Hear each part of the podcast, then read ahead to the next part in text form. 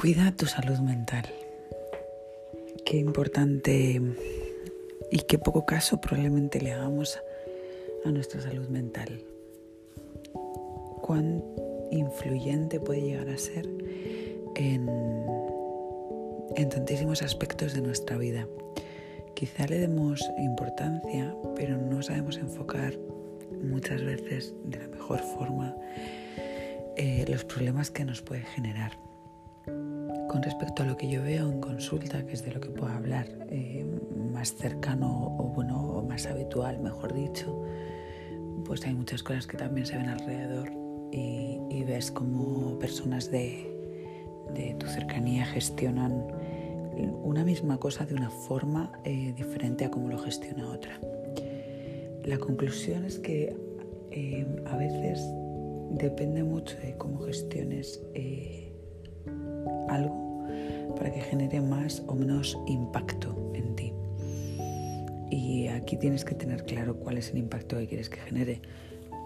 Pero hay algo que, tiene que, es fundamental y creo que a veces se nos pasa por alto. Y es que las emociones, las situaciones y, lo que es eh, circunstancias en general que influyen en nuestra salud mental tienen que ser vividas y tienen que ser atravesadas. Es decir, cuando tenemos algún tipo de problema, con la alimentación, un tipo de problema de ansiedad, un tipo de problema de tristeza, algún tipo de problema que, incluso se puede, eh, puede generar daños colaterales en otros aspectos de tu vida. Pasa mucho en nuestro trastorno de conducta alimentaria cuando nos enfrentamos con eh, pacientes que cualquier problema de su vida eh, al final tiene una repercusión con, la comida, es, es, con lo que lo suelen pagar. Y, y por ende al final tiene una repercusión en su, en su cuerpo, por supuesto, a nivel, a nivel de salud.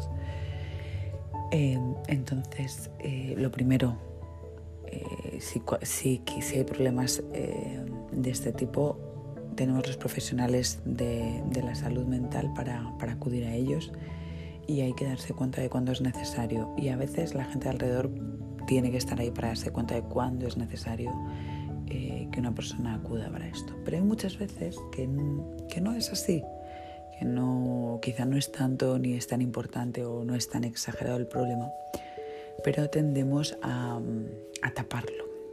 También tiene que ver mucho quizá con la sociedad en la que vivimos, que mm, trabajamos mucho la inmediatez, eh, redes sociales, eh, respuestas rápidas, todo.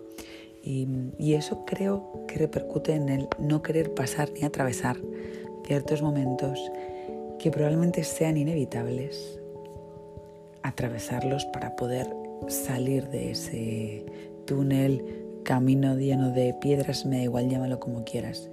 Es como si yo quiero llegar a ese punto determinado X, que digamos es atravesar una situación eh, negativa, tengo que pasar por X puntos que no son agradables para mí o no son tan agradables como un momento de felicidad.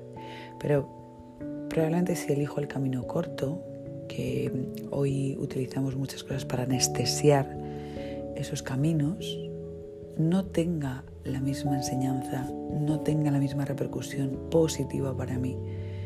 Por lo tanto, quizás habría que valorar un poco más cómo gestionar este tipo de, circunstancias y de situaciones. No tengo la llave, ya me gustaría a mí tener la solución a estas cosas. Es simplemente una reflexión más para que, para que lo reflexionéis conmigo. Un saludo.